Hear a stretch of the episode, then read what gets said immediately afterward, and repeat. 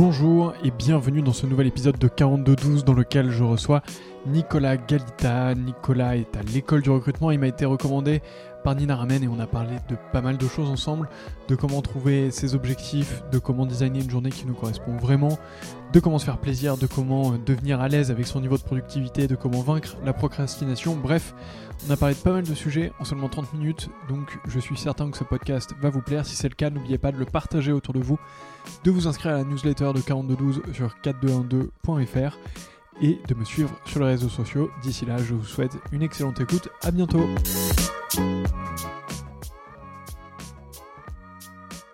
Et du coup, c'est parti. Bonjour Nicolas. Bonjour Antoine. Merci beaucoup d'avoir accepté mon invitation. Alors ça s'est fait, euh, on vient d'arriver sur euh, cette visio, euh, sur ce Zoom, et, on a décidé de commencer direct sans, sans préavis.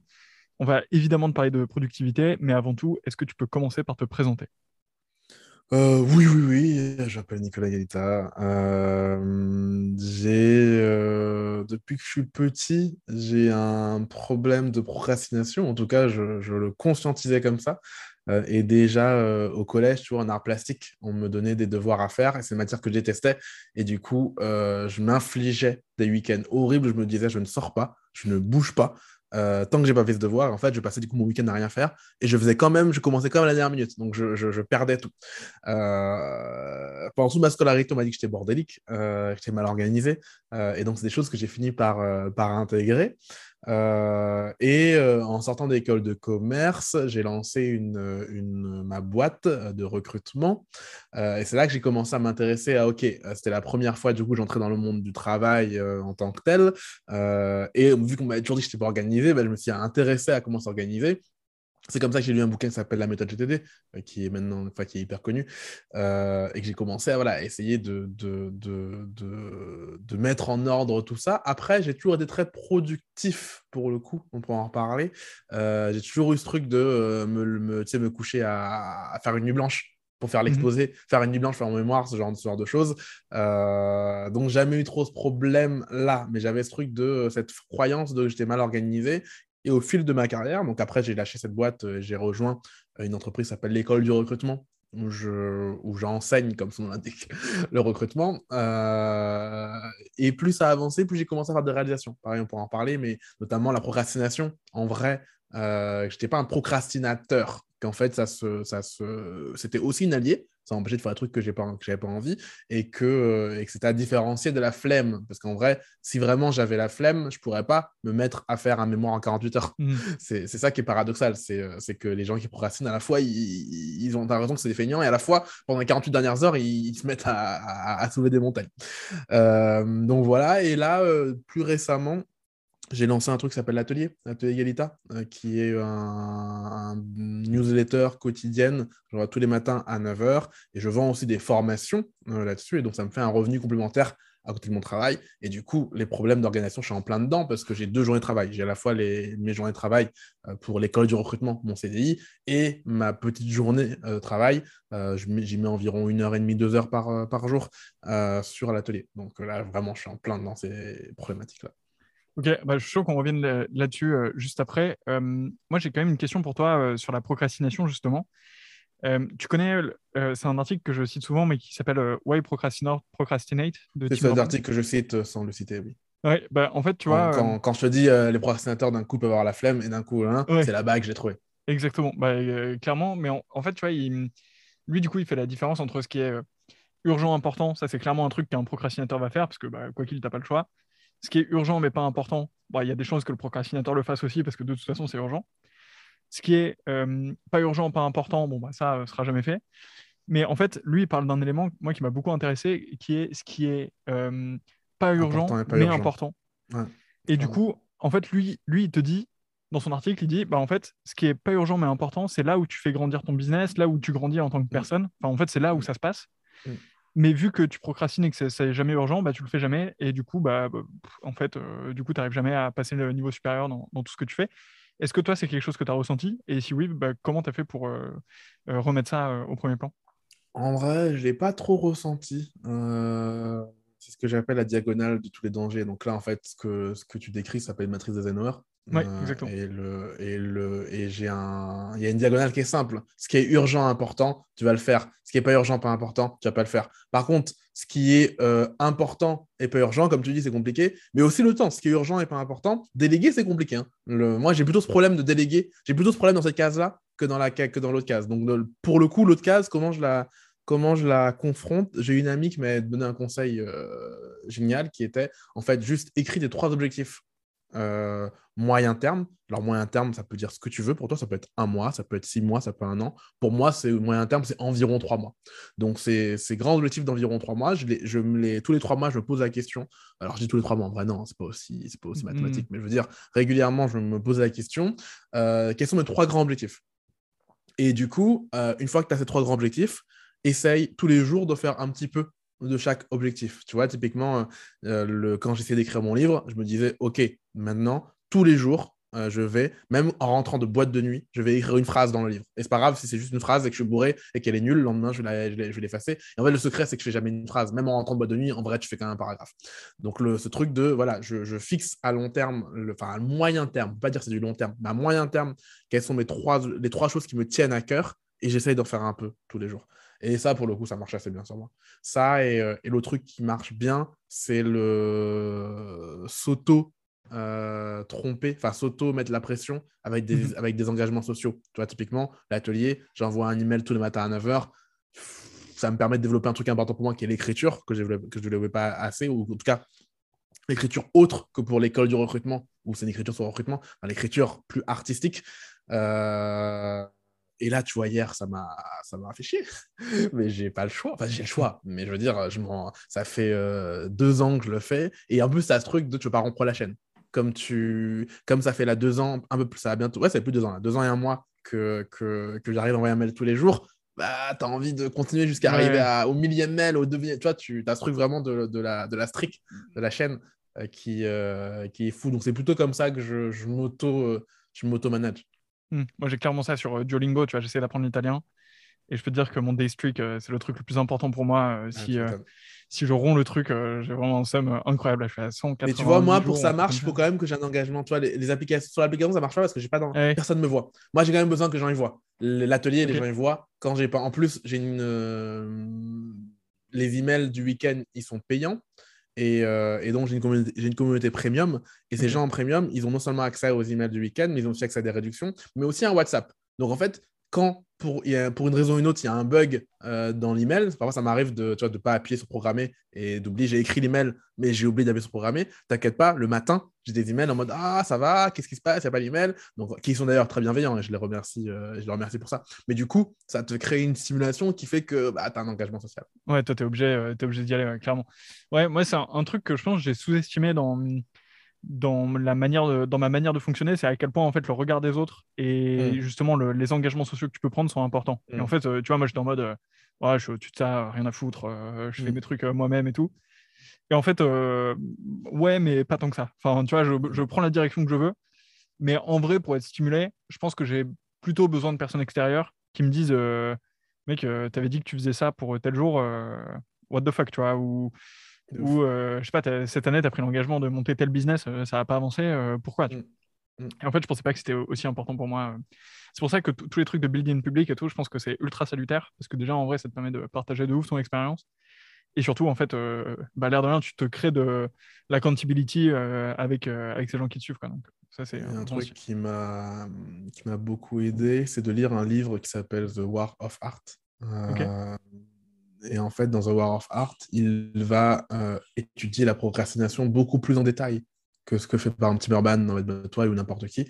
Et parce que justement, il ne il il va pas appeler ça la procrastination, il va appeler ça la résistance. Il va te dire qu'en fait, la procrastination, c'est une des formes que peut prendre la résistance. Et donc, il explique la résistance comme étant un grand monstre en toi. Alors, c'est une image, hein, un grand monstre en toi qui t'empêche de produire des choses créatives.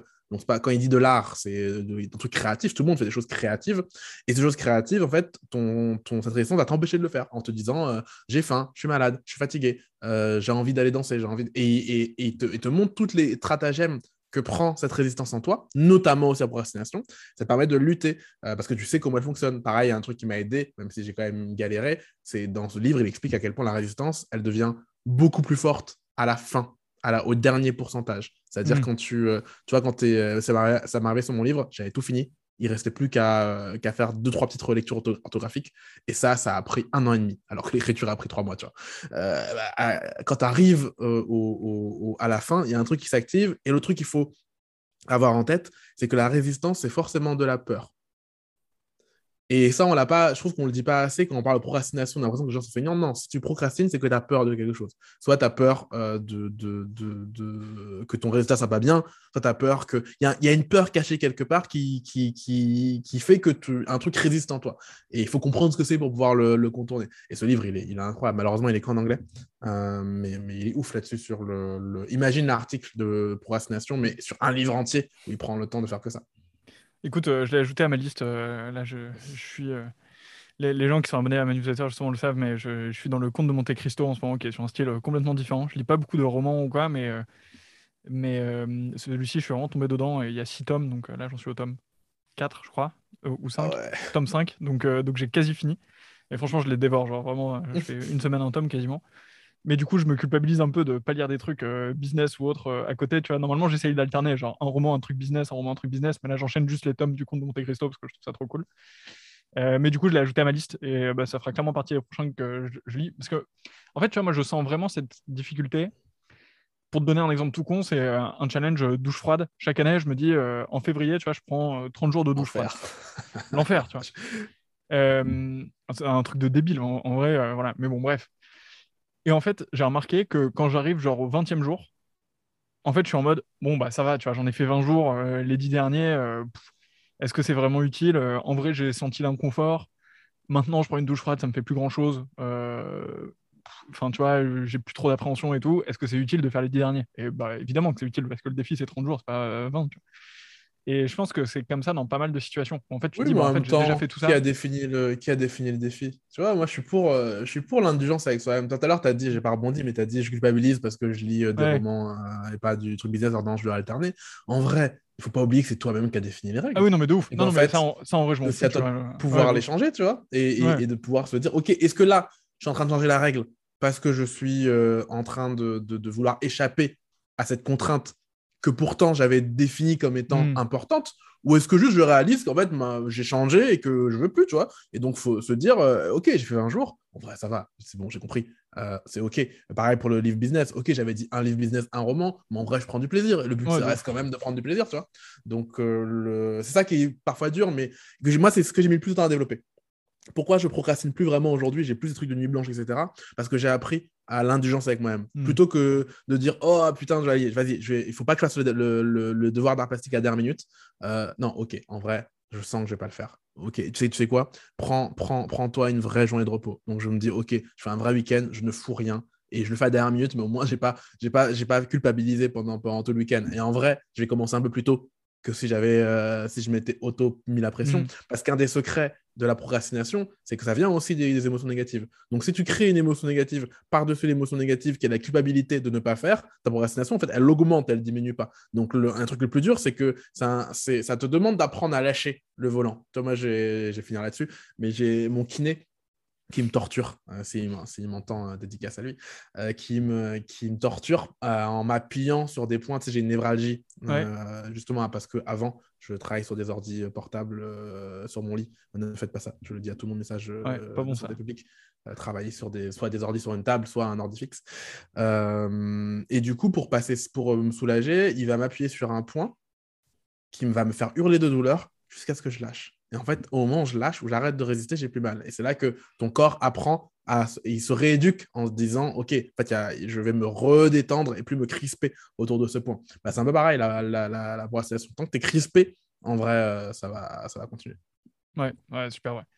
Euh, revenons du coup euh, à l'organisation de tes journées. Donc, tu nous as dit tu as deux journées en une. La première euh, sur Mm. ton boulot, la deuxième euh, sur euh, euh, ton side à côté, ton écriture de newsletter tous les matins.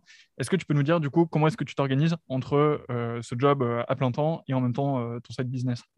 Bah, en fait, je m'organise pas. C'est le, le, le secret, c'est-à-dire que je vais, je me lève le matin. Après, euh, alors là, je, ma situation va forcément réplicable, mais en tout cas, je me suis créé un environnement où je me lève à l'heure que je veux. Donc là, j'ai pas de réveil, sauf si j'ai une obligation. Je dirais dans une semaine, j'ai deux jours, je, un jour et demi, entre un et deux jours où je dois mettre un réveil. Mais par temps, je ne mets pas de réveil, donc je me, je me réveille à l'heure qu'il faut. Euh, ça peut être 9h, ça peut être midi.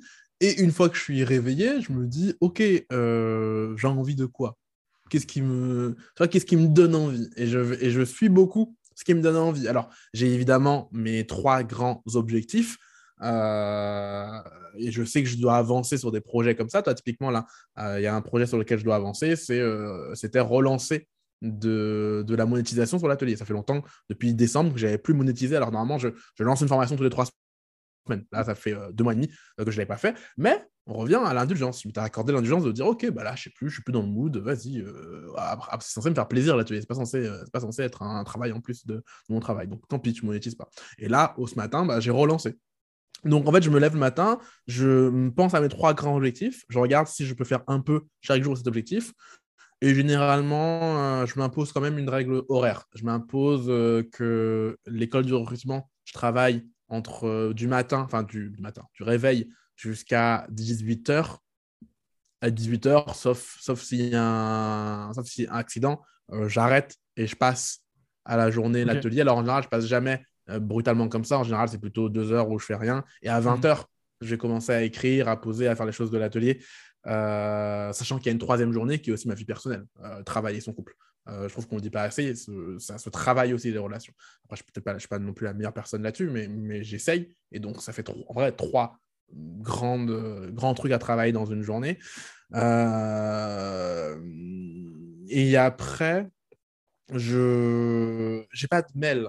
Donc en fait, euh, c'est ce qui fait que quand je vais me, quand je vais me connecter, enfin quand je me réveille à ma journée, je tombe pas dans le piège de dire ok, j'ouvre mes mails et du coup ça me fait une to-do list de l'extérieur et je commence à accomplir une to-do list de l'extérieur. En fait, je me réveille et je me demande ce que j'ai envie de faire. Et en fait, selon. Alors, parfois, j'ai des impératifs, hein, tu vois. Bah, là, typiquement, être là avec toi, là, maintenant, c'est un impératif dans l'agenda. Euh, mais sinon, euh, le... en breviant, je me demande juste ce que j'ai envie de faire.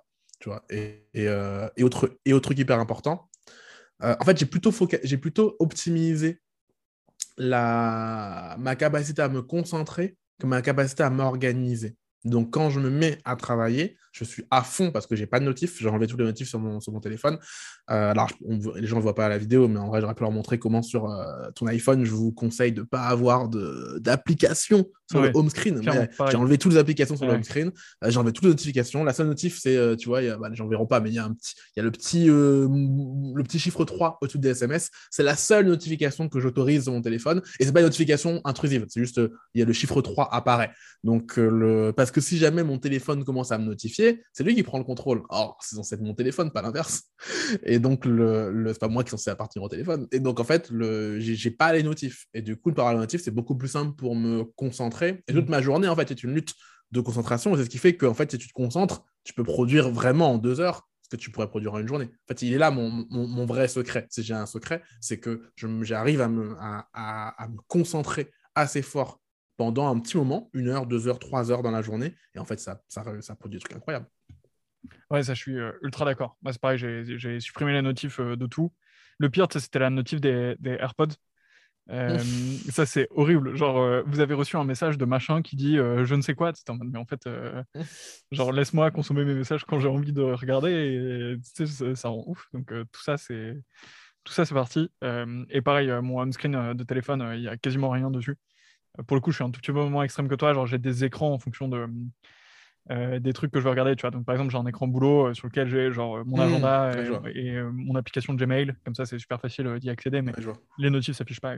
Et moi, j'ai dégagé complètement les SMS parce qu'en fait, je m'en sers pas. Ah. Donc, j'ai dégagé le truc complètement de l'écran d'accueil. Et à la place, c'est et à la place, c'est mon, mon appli Notion qui est, qui, est, présente, tu vois. Mmh. Donc, ce, qui est, ce qui est assez, assez fun. Ça me permet d'aller vite sur Notion, euh, remplir mes, mon tracker d'habitude, etc. Bref. Euh, Et pour les gens qui nous écoutent, pour pas avoir la pression, parce que je sais que c'est parfois un truc qui fait peur d'enlever les notifs, euh, déjà, vous allez voir quand. quand... Déjà, essayez. En vrai, n'oubliez pas que, que rien n'est irréversible. Souvent, quand on parle de productivité ou d'organisation, les gens se disent Je vais pas faire ça parce que ça va pas m'aller Mm. Et je vais pas pouvoir le tenir. En fait, c'est pas grave. Juste essaye. Euh, moi, j'ai essayé quasiment toutes les méthodes du, des bouquins. J'ai essayé les boulettes de journal. J'ai essayé la matrice Eisenhower. J'ai essayé Pomodoro. J'ai essayé GTD. J'ai essayé. Euh, j'ai essayé tellement de trucs et qui n'ont pas marché sur moi parce qu'en fait, ça ne me convient pas. Donc, déjà, juste dire, OK, on va essayer, on va voir. Si vous essayez, euh, vous allez remarquer qu'en général, vos, vos... le plus dur, c'est que si tu as l'habitude des gens à leur répondre dans l'heure, bah, enfin dans l'heure, dans la minute, bah, ils, peuvent, ah, ils peuvent avoir un, une réaction de qu'est-ce qui se passe. Donc, voilà. Donc déjà, tu peux leur dire, bah voilà, en ce moment, j'ai arrêté le notif, euh, t'inquiète pas. Et en vrai de vrai, euh, le secret, c'est que euh, je dis que j'ai arrêté les notifs, ça ne veut pas dire que j'arrive à ne pas me consulter mes, mon téléphone régulièrement. Et d'ailleurs, c'est pour ça aussi que j'ai arrêté les notifs, parce que je sais que je n'ai pas besoin des notifs pour aller tout le temps sur Messenger, pour aller tout le temps sur, euh, sur les messages, pour aller tout le temps sur Insta. En vrai, je n'ai pas besoin de ça. J'y vais, vais assez régulièrement. Donc, pourquoi se rajouter ce truc qui me, qui me fait y aller alors que parfois. En fait, c'est ça faut pas que les gens imaginent comme un moine bouddhiste qui arrive à, à, me concentrer à fond tout le temps, mais c'est juste que j'enlève la notification pour que le moment où je vais y arriver, parce qu'il va pas y avoir 36 dans la journée. Il va y avoir un moment. En fait, toute la journée, je vais, je vais aller sur Insta, faire n'importe quoi. Tu vois, avant que je t'appelle, là, je fais n'importe quoi. J'étais sur LinkedIn et j'ai commenté des trucs. Ça n'a aucun intérêt. Vraiment, je, viens de passer une demi-heure qui n'a aucun intérêt au point de vue de juste euh, ce que d'épanouissement. Euh, mais en fait, à un moment de ma journée, la, concentration va s'activer. Et le problème, c'est que si là, il y a une notif, bah, je peux la perdre. Donc, c'est à ça que ça sert d'enlever la notif. Ça sert pas à être tout le temps en mode bouddhiste. Ça sert à quand tu vas trouver le, le, le flow, bah, de ne pas te laisser exposer à t'en faire sortir. Il y a hum, peut-être aussi une première étape, ce serait d'activer le mode ne pas déranger, qui est euh, super simple, vous pouvez l'activer quand vous voulez. Et du coup, euh, au lieu d'avoir coupé toutes les notifs euh, forever, en fait, là, c'est juste mm. jusqu'à ce que vous réactiviez le mode mm. normal. Et bah, en fait, bah, vous verrez ce qui se passe. Et puis, voilà. Hum, il y, a, quelque chose dans, justement tout ce que tu racontes, c'est que en fait, c'est tourné autour d'un style de vie que tu as réussi à construire, de justement euh, d'avoir la liberté de te lever quand tu veux, de décider de ce que tu veux faire de manière intentionnelle. Euh, mais du coup, le préalable, c'est d'arriver à construire ce style de vie euh, au départ. Du coup, est-ce que tu as fait ça justement en, en communiquant avec ton employeur sur des exigences claires, en construisant un business à côté qui te permet d'avoir des revenus euh, quoi qu'il arrive, et donc du coup en étant beaucoup plus libre de ce que tu fais dans ta journée. comment est-ce que tu es arrivé justement à ce stade où tu peux euh, avoir le, choix? Par la violence. Le truc, c'est qu'il n'y a pas, déjà pas de secret, il faut, s'imposer. Et puis aussi par, le, par l'échange, c'est-à-dire parce que tu à quoi tu renonces. Typiquement, je suis sorti d'école de commerce, euh, j'ai monté ma boîte, j'étais à 700 euros par mois. Alors, euh, je préfère pleurer dans la chaumière, 700 hein. euros par mois, j'avais une famille, j'avais ma copine, etc. Enfin, je n'étais pas dans la, vraie situation de gagner 700 mmh. euros par mois. J'étais hébergé, euh, logé, nourri, blanchi, etc. Euh, mais quand même, j'étais pas comme mes potes qui pouvaient dépenser un salaire, etc. Ça a duré deux ans. quand je rejoins l'école du recrutement, mais mmh, au bout de deux ans après mon école, le salaire moyen, il doit être à 40, 42. les potes, en tout cas, mes potes autour de moi étaient à ce niveau-là. Euh, moi, je venais sortir 700 euros. J'ai demandé, euh, j'ai demandé 39. Euh, On m'a dit, ouais, 33. j'ai dit, OK. de toute façon, j'étais, à 700 euros par mois avant. Qu'est-ce que tu veux que je. En plus, je suis pas très bon négociateur. j'ai lâché, j'ai dit, OK, 33. du coup, ça veut quand même dire que j'ai échangé de l'argent, parce qu'en fait, j'aurais très bien pu euh, postuler à une boîte de conseil. En fait, ma... je viens d'une école de commerce où la moitié des gens finissent dans le conseil et dans l'audit. Mm. Euh, et j'ai un profil qui est très recherché par ces boîtes-là. Donc, j'aurais pu très bien postuler dans une boîte de conseil, une boîte d'audit, euh, gagner 45K, et, sauf que j'aurais pas été libre.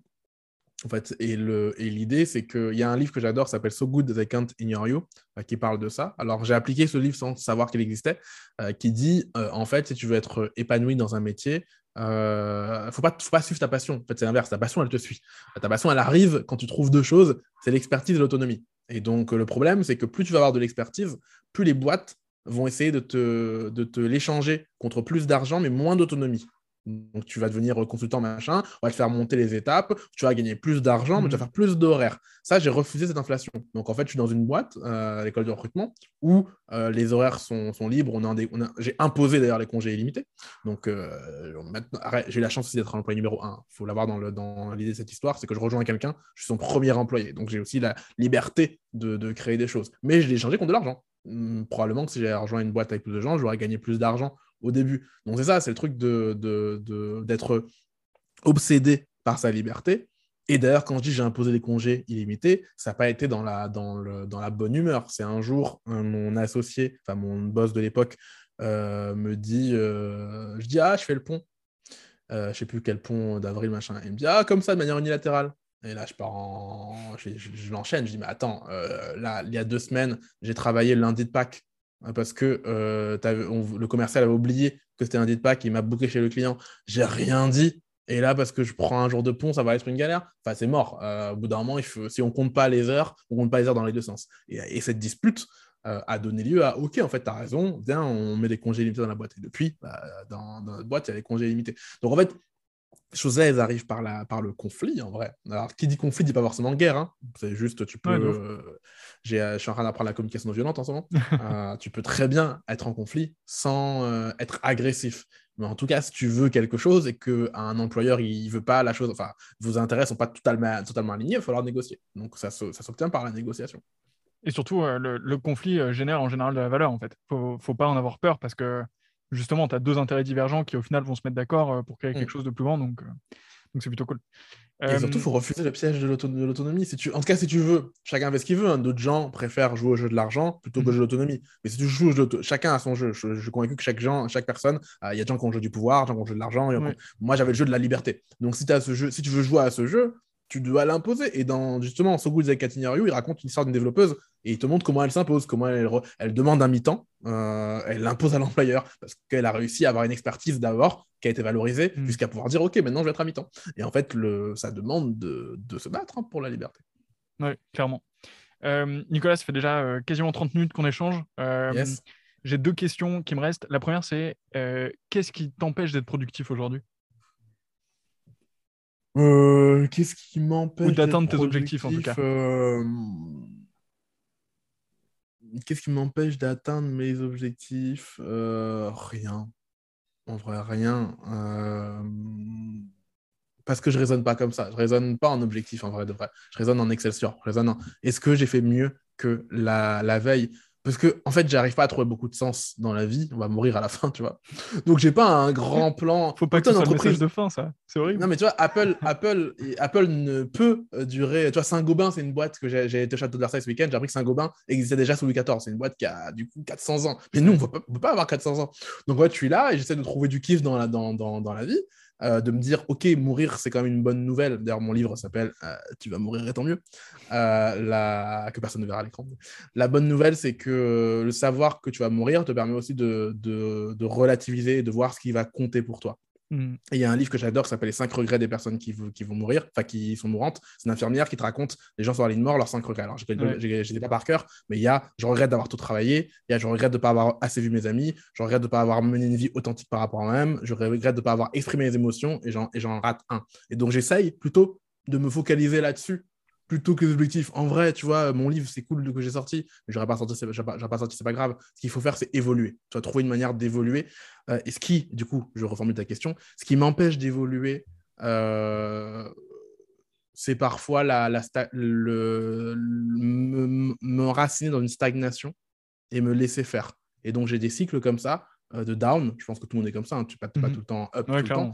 j'ai des cycles de down. Dans ces cycles-là, j'ai l'impression d'avoir tout fait et de plus rien avoir à faire. Alors que c'est jamais vrai. Tu peux toujours mmh. évoluer d'une manière ou d'une autre. Euh, et, donc, tu vois, j'ai des crises comme ça où je me dis, ah, mais en fait, c'est bon, j'ai tout fait. Et donc, pendant, pendant un mois, deux mois, euh, voire trois mois, quand ça dure longtemps, je fais là, en fait, c'est bon, j'ai tout fait, tu vois. Allez. Et, euh, donc, c'est plutôt moi-même mon, obstacle. Et, du coup, l'idée, c'est de travailler pour réussir à, avoir moins de phases de down. Et, je le dis pareil à tout le monde, mais ça, le santé publique, en vrai, tout le monde devrait aller voir une psy. Je suis en train de le faire actuellement. Et euh, mes downs diminuent depuis que je la vois. J'ai moins, ouais, les... j'ai des périodes de down, mais elles durent moins longtemps qu'avant. Et du coup, euh, tu vois, typiquement, là, j'ai commencé à avoir cette sensation de stagnation il y, a, il y a trois semaines. Habituellement, ça aurait duré un mois et demi. Là, ça a duré dix jours. Euh, j'en ai parlé, on a travaillé dessus. Et en fait, le, le, le...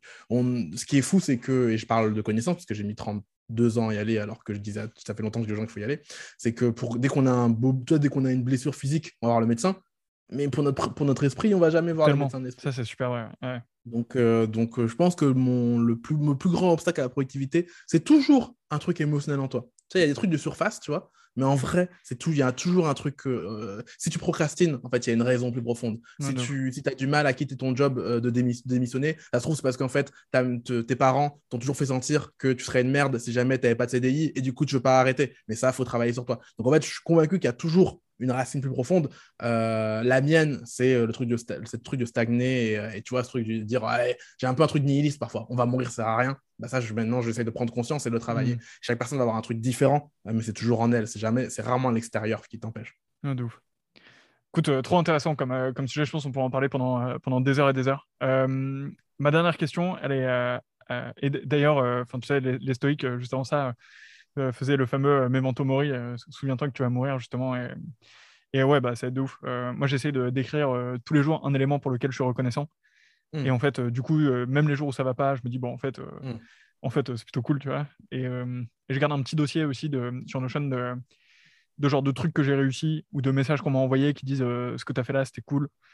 Et du coup, en fait, c'est trop agréable Ah, quand j'ai je une te phase de down, je je te suggère un troisième truc, c'est de faire le bilan de, j'en parlais avec des potes là, faire le bilan de ton année précédente. Plutôt Ah, que de faire ouf. des bonnes résolutions, faire le bilan et regarder ce que tu as fait parce qu'on prend jamais le temps de se retourner. Et quand tu retournes derrière, tu fais putain, j'ai fait tout ça en un an. Ouf. tu te rends pas compte parce que tu l'oublies au fur et à mesure.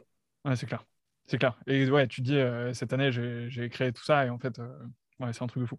Euh, Nicolas, merci beaucoup de- d'avoir accepté euh, cette discussion Bah, avec moi. pas une me dernière reste- question? Et oui, si, Ah, justement, il me reste une dernière, une dernière question qui est traditionnelle, c'est qui est la prochaine personne que je devrais interviewer? C'est Nina qui t'a recommandé d'ailleurs, donc je, je la remercie euh, évidemment au passage.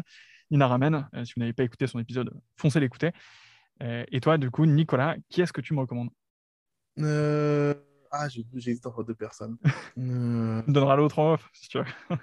Non, l'autre en off, mais du coup, je donne laquelle là maintenant. Euh, En vrai, euh, ça pourrait être cool que tu ailles interviewer Laurent Broy, Ok. euh, qui est justement l'associé dont je parlais, qui m'a embauché à l'école de recrutement, etc., qui aujourd'hui, du coup, a vendu ses parts dans la boîte et lance un projet de podcast. Et donc, il a changé radicalement de vie. Et je pense que ça peut être intéressant de voir comment il s'organise dans cette vie qui ne ressemble pas du tout à ce qu'il a connu pendant les dix dernières années. Carrément. Et ben, compte sur moi, c'est un sujet euh, qui va être super intéressant, donc euh, je vais le contacter juste après. Nicolas, merci beaucoup pour le temps que tu m'as accordé aujourd'hui. Euh, je te souhaite évidemment le meilleur dans tous tes projets et, et dans cette évolution euh, euh, que tu connais. Et, et je te dis à très bientôt. Yes, merci pour l'invitation. Salut.